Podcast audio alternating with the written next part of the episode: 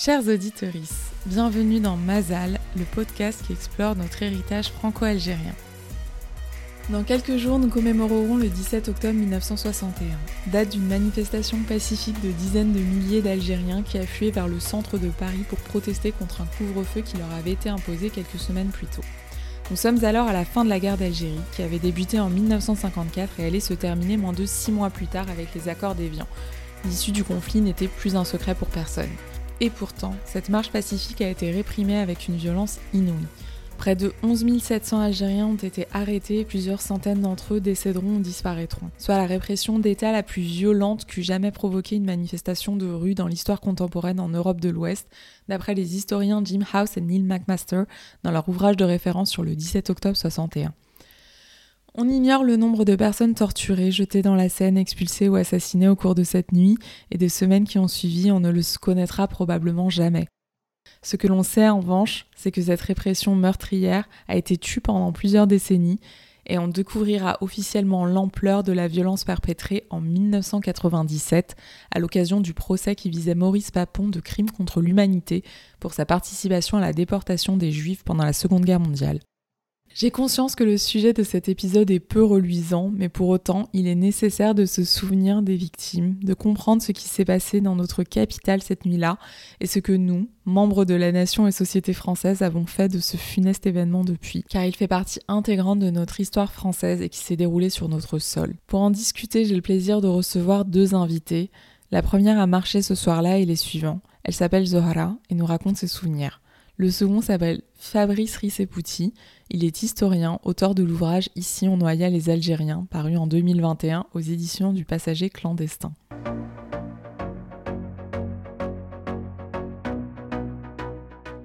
Pendant trois jours, je me souviens comme maintenant. Les mages n'allaient pas partir. Je l'ai toujours parce que j'étais jeune et j'ai bien saisi. On, a, on avait le cœur chaud pour l'Algérie. On avait le cœur chaud pour l'Algérie pour l'indépendance, pour libérer Bembella.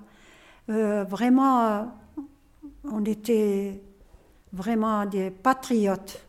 C'était le, le 17 octobre 1961. On était prête à sortir. Moi, j'habitais Nanterre. Et comme moi, j'étais enceinte de mon premier enfant, mon mari les a dit euh, Ma femme, elle ne peut pas y aller, ne peut pas marcher, elle est enceinte J'étais de deux mois par là. Il a dit non, non, non, elle sort. Même là, un nourrisson. Elle sort. Tout le monde y sort. On est sortis, il y avait moi, mon mari, mon frère, ma mère et mon père. On est partis. on, nous, on était à côté de Neuilly, le, le bidonville de Pont-de-Roi. Juste on est arrivé au pont de Neuilly, alors là, on voyait rien que de noir l'armée, les CRS, la police, la gendarme, et avec les armes. Et puis nous, on est partis comme ça, sont venus de partout, de nord, de partout, partout à Paris. Euh, la, la, Champs-Élysées était noire. Il y avait des policiers qui ont passé devant nous avec les pistolets et les mitraillettes. Ils ont commencé à tirer sur les gens. Les gens étaient affolés et les gens commencent à se sauver partout. Nous, on a continué pour arriver à l'étoile. Il y a trop de, de fourgons de police et il y a l'armée. Mais alors, c'est pire que la guerre. Pire. il y avait les tirs partout. Parce qu'il n'y avait que nous. Il n'y avait pas de, Français, rien. J'étais encore malade avec le petit, la grossesse. Il nous a dit le journaliste de Monde il va être là pour vous filmer comme quoi on veut l'indépendance de chez nous. Nous, on a mis ça à la tête. Eh bien non, l'État français, elle a bien préparé les CRS, les gendarmes, la police. Eh bien, il y, avait beaucoup de morts. Plus ce que qu'ils étaient à jeter à la Seine, on les a vus. Hein. Vous avez vu des corps être jetés à la Seine Oui. C'est là où moi j'ai commencé à être évanouie. C'est vraiment malheureux de ce qui est arrivé. Parce qu'on a demandé notre indépendance. Et c'est notre pays. C'est pas la France qu'elle devrait être là. C'est notre pays. et nous massacrer comme ça. Déjà le massacre en Algérie, plus ici que des jeunes. Et ce que moi, mon voisin, il était jeté à la Seine. On les voit, on n'a jamais eu de nouvelles. Sa femme, elle était avec nous dans le bidonville.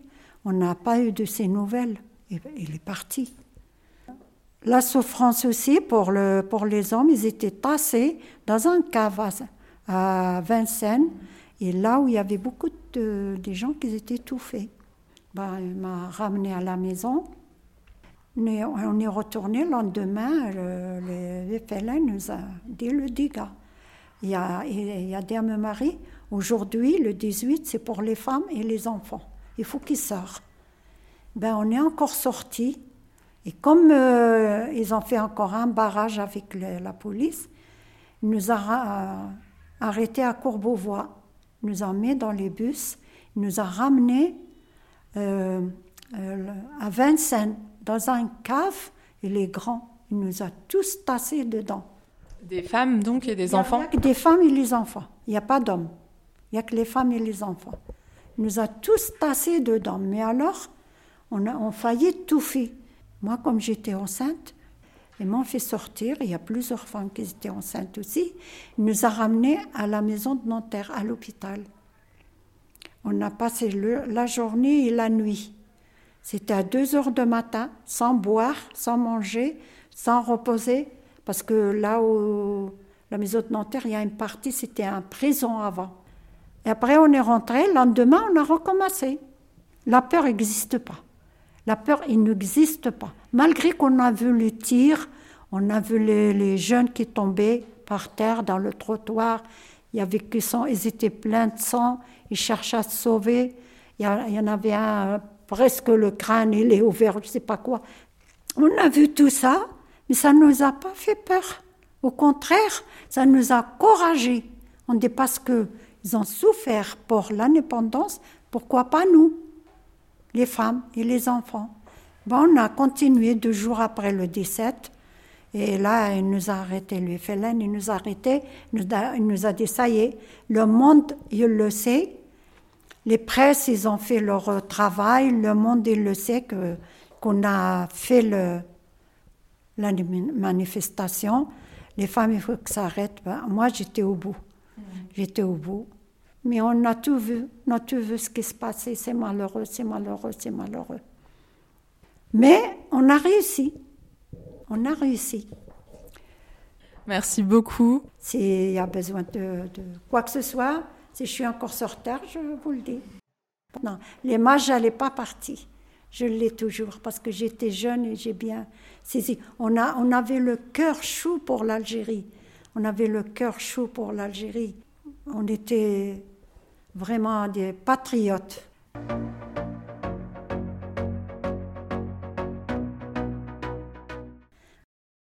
Bonjour Fabrice et merci d'avoir accepté mon invitation. Bonjour, merci à vous.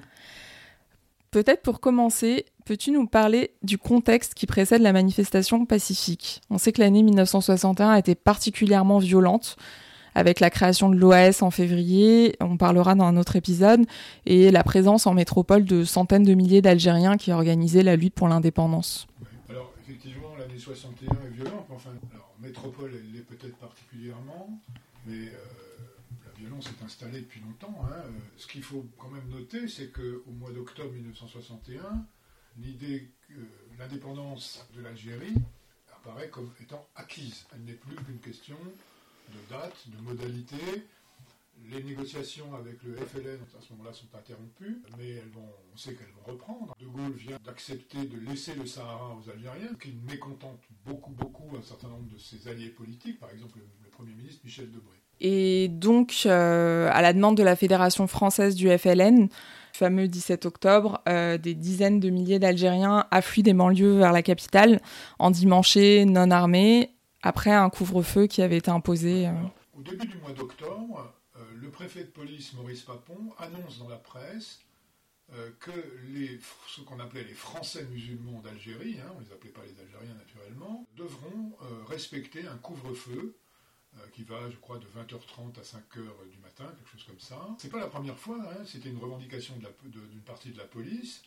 on sait que euh, les militants du FLN, la base du FLN, euh, réclament une réaction forte, éventuellement militaire, de la part de la Fédération de France. Et ce que fait la Fédération de France, c'est qu'elle programme un certain nombre, alors plusieurs journées en réalité, mais la première étant le 17 octobre, de journées dans lesquelles les, les Algériens de la région parisienne sont invités à boycotter le couvre-feu. Qu'elle demande aux Algériens qui vivent dans différents lieux, alors notamment les grands bidonvilles de la, de la région parisienne, comme le bidonville de Nanterre, mais aussi à l'intérieur de Paris, dans le 5e arrondissement par exemple, et dans d'autres endroits, elle leur demande de sortir, alors effectivement dans la, dans la dignité, pacifiquement, pour simplement euh, démontrer donc leur opposition au couvre-feu et le, euh, le boycotter, le braver, hein, mais pacifiquement et en déambulant, d'accord? Et donc il y a plusieurs points de rendez-vous qui sont donnés dans, Paris, trois principalement, euh, un du côté des, Champs-Élysées, l'autre du côté du quartier latin, et un, troisième près des grands boulevards. Le préfet de police, Maurice Papon, dès qu'il apprend que cette manifestation va avoir lieu, va donner la consigne à toutes les forces de police dont il dispose, qu'il mobilise ce jour-là, d'empêcher absolument que cette démonstration se produise. Alors, ce qu'il faut savoir, c'est que depuis très longtemps, depuis toujours en fait, dans l'histoire de l'Algérie coloniale, chaque fois que les Algériens ont voulu exercer le droit de manifester, mais aussi de faire grève par exemple, hein, donc de démontrer euh, collectivement, pacifiquement euh, leur adhésion à l'idée d'indépendance, chaque fois la répression a été extrêmement violente. Elle l'a été par exemple déjà en janvier 57 lors de la grève des huit jours qui a été le début de la bataille d'Alger. Elle l'a été en décembre 1960 quand les Algériens sont sortis spontanément en masse dans les rues. Euh, on leur a tiré, euh, tiré dessus à la mitrailleuse. Alors à Paris, c'est moins facile de réprimer de façon aussi spectaculaire, mais euh, c'est ce qui se produit quand même. C'est-à-dire que l'idée, c'est vraiment qu'il est intolérable que des sous-citoyens, colonisés même à la veille de leur indépendance, osent euh, se prendre pour des acteurs politiques euh, à. Alors il faut savoir que le couvre-feu n'était pas légal. On ne peut pas, euh, en France, à cette époque-là, pas plus qu'aujourd'hui, appliquer une loi à une catégorie de population comme celle-là. C'était discriminatoire. Donc il n'y a pas eu de décret, il n'y a pas eu de loi. Il y a eu juste un, un conseil pressant. Et donc le 17 octobre, très tôt dans la journée, bien avant l'heure du couvre-feu, les forces de police ramassent tout ce qui ressemble à un Algérien à Paris, dans la banlieue. Et effectivement, ce, ce que produit d'abord, comme vous l'avez dit en commençant, c'est une des plus grandes rafles de l'histoire de France, hein, puisque la préfecture de police elle-même annonce 11 500 raflés. Les véhicules de police n'y suffisent pas. Il faut réquisitionner les bus de la RATP. Alors ça, c'est une chose. Donc il faut aussi ouvrir des lieux de concentration. Donc on ouvre le Palais des Sports à, la porte de Versailles, le, des stades, des commissariats, la cour de la préfecture de police. Ça fait beaucoup de monde à enfermer. Euh, là, il se produit des, actes de torture, des assassinats. Hein, Et puis, dans Paris, à mesure que euh, des Algériens parviennent à passer les barrages que la police avait installés un petit peu partout aux entrées de Paris, euh, se produisent donc des assassinats. La police, à cette époque, dispose d'une très longue matraque en bois qu'on appelle un bidule, qui est capable de fendre, de casser les, os, hein, donc ils font les crânes, qui brisent les bras, etc. Et on jette euh, dans la Seine des gens qui sont parfois déjà morts ou, seulement assommés, dont certains réchapperont et, donc pourront raconter. On, tue par balle également. Hein. enfin, voilà. Alors ça, c'est pour l'événement lui-même. Alors ça se produit sous les yeux des Parisiens. Hein. D'après les, témoins, il y a très peu de réactions euh, autre que l'indifférence. Parce que les Parisiens sont habitués déjà depuis longtemps à voir des Algériens brutalisés, raflés par la police. Il y a quelques réactions de solidarité. Et donc le bilan officiel euh, au lendemain de cette rafle et de ce massacre fait état de trois morts. Oui, alors dans la nuit même du 17 au 18 octobre, c'est-à-dire alors que rien n'est terminé, le préfet de police Maurice Papon euh, sort un communiqué dans lequel il dit tout d'abord que les Algériens étaient violents, ce que reprendra la presse à grand tirage le lendemain, alors qu'on sait qu'il n'y a pas eu la moindre violence exercée ce jour-là. Et puis, il établit le bilan, c'est un bilan bénin à cette époque, hein, à seulement trois morts, dont un Européen qui serait mort d'après lui d'une crise cardiaque, mais dont on apprendra qu'il a eu la nuque brisée par un coup de matraque, et deux Algériens que Papon est obligé de reconnaître comme ayant été tués parce qu'il y a une dépêche de l'AFP qui les a mentionnés vers 10 heures du soir.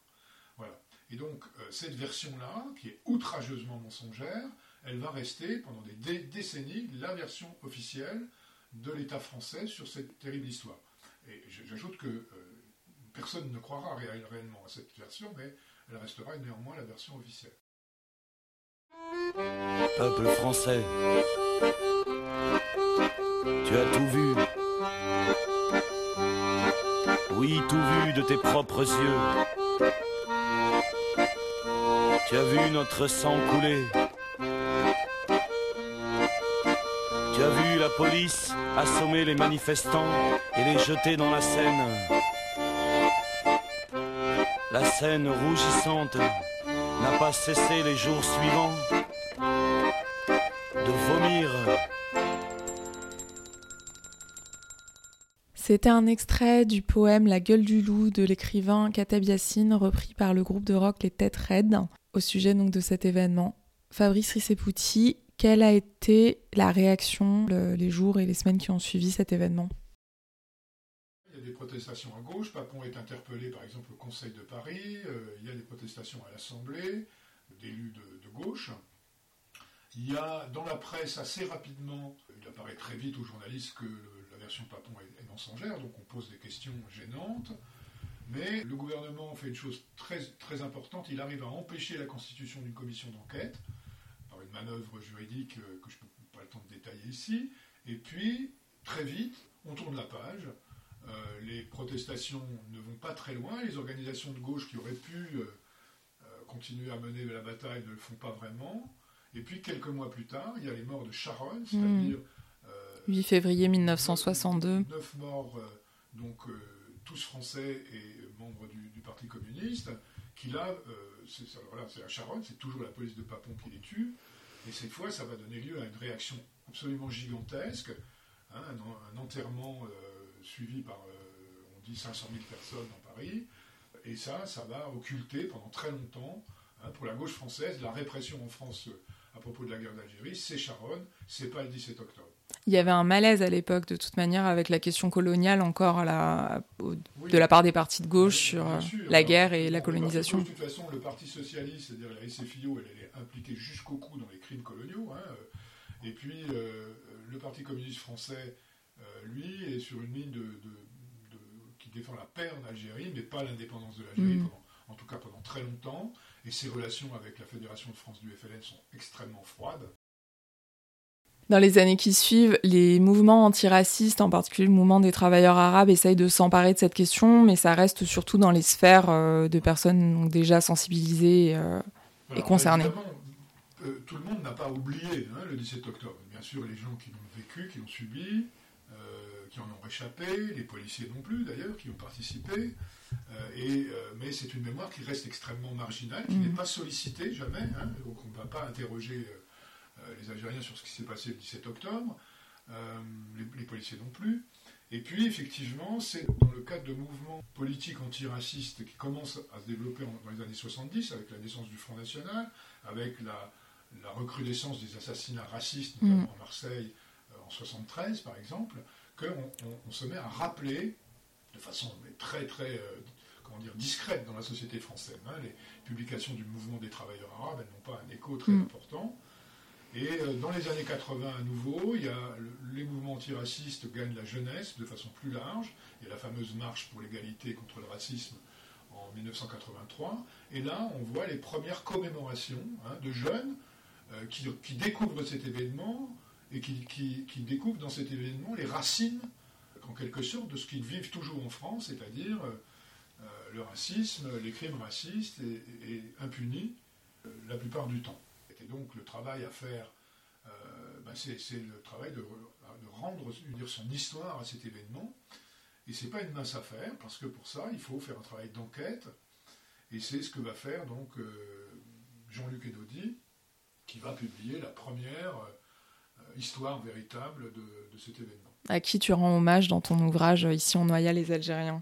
Est-ce que tu peux nous en dire plus sur son travail de recherche, donc qui est colossal et euh, les révélations lors du procès Papon en 1997 Alors, Jean-Luc Enodi, c'est un, militant hein, au départ, c'est un, produit de mai 68, euh, qui est à ce moment-là, dans les années 80, éducateur à la PJJ, à la protection judiciaire de la jeunesse, donc c'est pas du tout un historien de métier.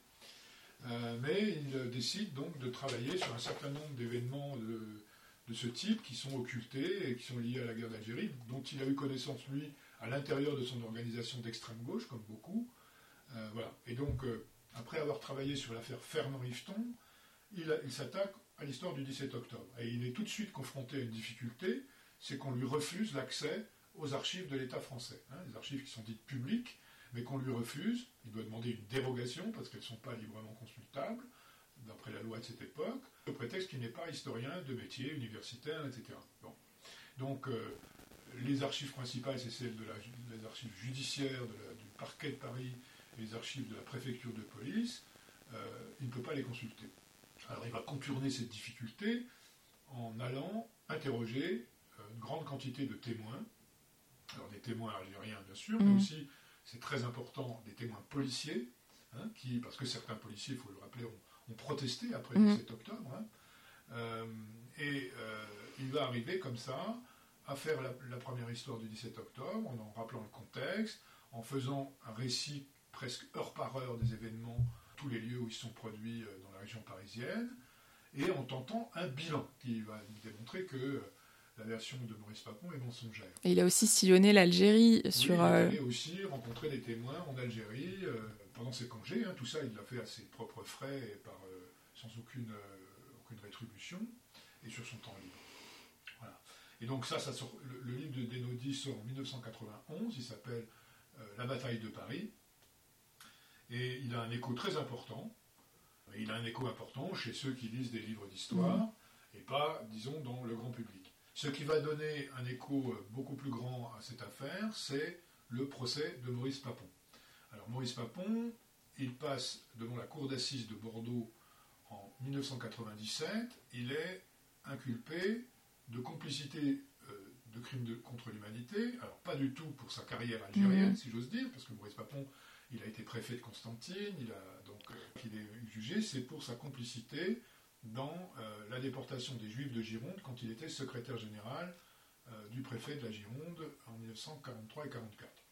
Et donc, euh, il n'y a pas vraiment de raison, a priori, pour qu'on parle des morts algériens du 17 octobre ce jour-là, sauf que, à la demande d'une partie civile juive du procès et du, du MRAP, de l'organisation antiraciste MRAP, Enodi est chargé d'aller raconter à la barre dans le cadre de l'étude de la personnalité de l'inculpé, hein, on appelle ça le curriculum vitae, le 17 octobre. On lui dit on veut que les, morts algériens, les victimes algériennes de Papon ne soient pas oubliées dans ce procès.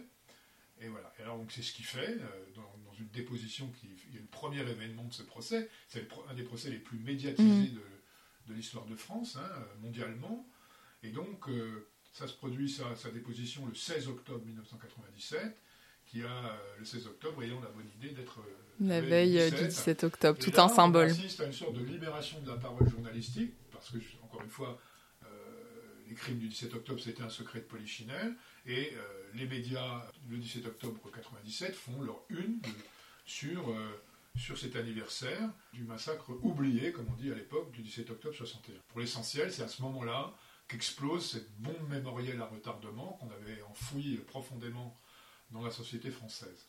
Et depuis, euh, alors au même moment, il n'y a, pas que Jean-Luc Enodi hein, qui œuvre, il y a des collectifs, par exemple mm. au nom de la mémoire, des gens comme Mehdi Lalaoui, euh, et Samia euh, Messaoudi, qui réclament, qui revendiquent la reconnaissance officielle, publique, du 17 octobre comme ayant été un crime d'État.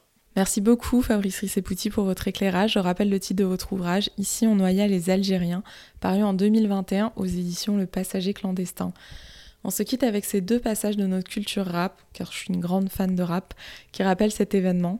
Un extrait de 17 octobre 1961 du rappeur Medine et une prise de parole du groupe La Rumeur sur ce sujet lors de leur concert au Zénith de Paris le 17 octobre 2002. Septième jour du mois d'octobre, le FLN a décidé de mettre fin à l'opprobre. En effet, le journal de la veille titré Couvre-feu recommandé pour les immigrés. Non, la réaction ne s'est pas faite attendre. Algériens de France, dans les rues, nous allons descendre. Protester contre leurs lois discriminatoires. Investissons leurs ponts et leurs centres giratoires. Embarqués dans un cortège pacifique, nous réclamons justice pour nos droits civiques. Mais la police